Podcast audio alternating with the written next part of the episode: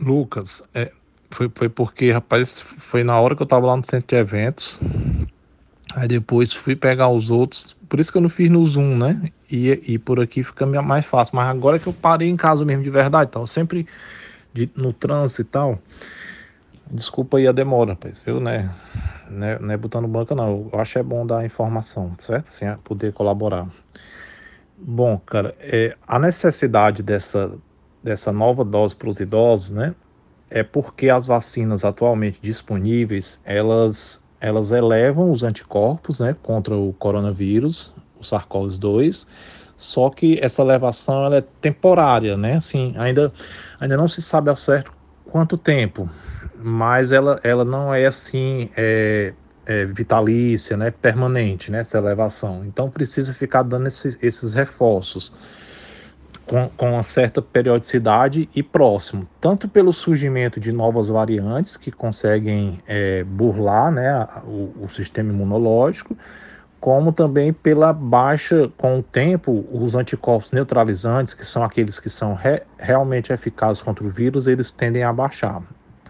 E nos idosos que já têm o sistema imunológico mais baixo, né, com, com o envelhecimento, mesmo o envelhecimento natural e saudável, né, a reserva fisiológica de todos os órgãos se reduz, inclusive o sistema imune. Então, então essa população ela tem que receber primeiro a, a quarta dose, né? Pra, porque eles têm já uma perda de, do sistema imune natural. Quais são os riscos que as, que as pessoas estão expostas sem o cronograma correto, né? É, isso, isso é, é importantíssimo. Infelizmente, no Brasil, nós temos, é, embora a gente tenha um número absoluto de vacinados muito bom, nós, nós temos lacunas, tá certo? Pessoas sem nenhuma dose, pessoas com uma dose, pessoas com duas doses, né? Pessoas com três doses e, é, por exemplo, a variante Ômicron, ela, ela já consegue, mesmo com duas doses, né? Mesmo até com três doses, ela consegue infectar.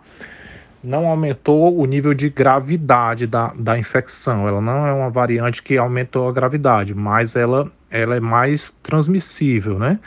Então aumentou o número total de casos e inevitavelmente acaba ocorrendo mais óbitos. E a população idosa também é mais, é mais vulnerável.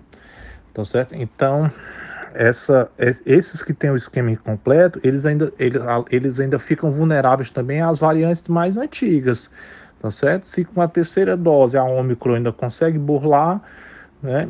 e aquelas pessoas que tomaram só uma, por exemplo, elas ficam mais vulneráveis até para as variantes é, mais antigas, até mesmo para o vírus ancestral, que é o vírus original.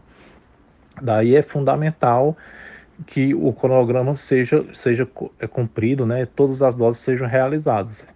E, e repito, né, embora a gente tenha um número é, absoluto de vacinados muito bom, é, nós temos muitas lacunas, em tem determinadas cidades do país, por exemplo, nós temos uma baixa proporção, uma baixa quantidade de pessoas vacinadas com esquema completo, né? Por questão ideológica, por questão de logística, de organização, né? Por, por vários fatores, né? Tá certo? É, então, então, assim, não é tão homogêneo. Então, assim, essas pessoas ficam mais vulneráveis, sim, a ter, a ter, a contaminar, a transmitir e a ter uma doença com um quadro que possa evoluir para um quadro mais severo, quem não fez o esquema completo. O cuidado especial com os idosos é que eles, mesmo o, o, governador, né, vários governadores do nosso país tenham liberado o uso da, da máscara, né, permitido não usar máscara em locais abertos, né, é muito precoce. A comunidade científica mundial, ela, ela ainda tem receio, né, principalmente o medo de uma nova variante, se continuar é, ocorrendo uma transmissão, né, ocorrendo é, transmissão do vírus, isso aí aumenta, né, como surgiu a, uma subvariante da Ômicron, né, nós temos é, aumento de casos em vários países da Europa, temos aumento de casos na Ásia, né, na China, Tailândia, então isso preocupa, porque quando aumenta casos, aumenta a transmissão, pode surgir uma, uma outra variante que o nosso nosso maior preocupação é uma variante que seja, digamos, mais patogênica, que cause uma doença mais grave, né? Então, a máscara ainda é fundamental para o idoso. É, é, é, todos os, é o, a vacinação e a máscara e o, álcool gel e o distanciamento, eles ainda são fundamentais para toda a população e principalmente para os imunossuprimidos, né, que já estão tomando a quarta dose aqui em Fortaleza, né, e para os idosos que em breve vão começar a tomar a quarta, a quarta dose, né.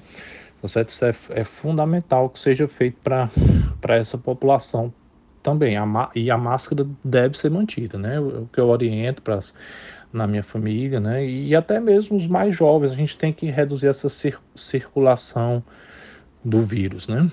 Tá certo? E evitar novos casos. Nós não temos, né? O pai, os, os, os países de alta renda, como os Estados Unidos, Canadá e Europa, eles já têm drogas, né? Antivirais que podem e, e anticorpos monoclonais que podem ser feitos na fase inicial da doença para, para que não progrida né, para um quadro severo. Nós não temos ainda um medicamento que mude o curso da doença. Nós, nós temos assim medicamentos que você faz quando a pessoa está grave na UTI. Mas nós, nós não temos aquele, por exemplo, um antiviral que você tome em casa, né? Os países de baixa renda, como o Brasil, né? Que América Latina, África, a gente não tem essa disponibilidade que seria mais um aliado. Hoje, os nossos aliados é a vacina, o distanciamento, a higiene, a higiene e a máscara. Né? Nós não temos ainda um medicamento por enquanto que, tipo, por exemplo, o Tamiflu, que a gente usa para influenza, que você toma no início, né? E evita que evolua para casos graves, um exemplo, né? Nós não temos ainda, mas já, já tem isso é, em países de alta renda, tá certo? Então a máscara ainda é fundamental que se mantenha, né? É, é, é para a gente não entrar aí numa possibilidade de uma quarta onda, né? Que é tudo que a gente não quer e nem que surja uma nova variante. Tá bom?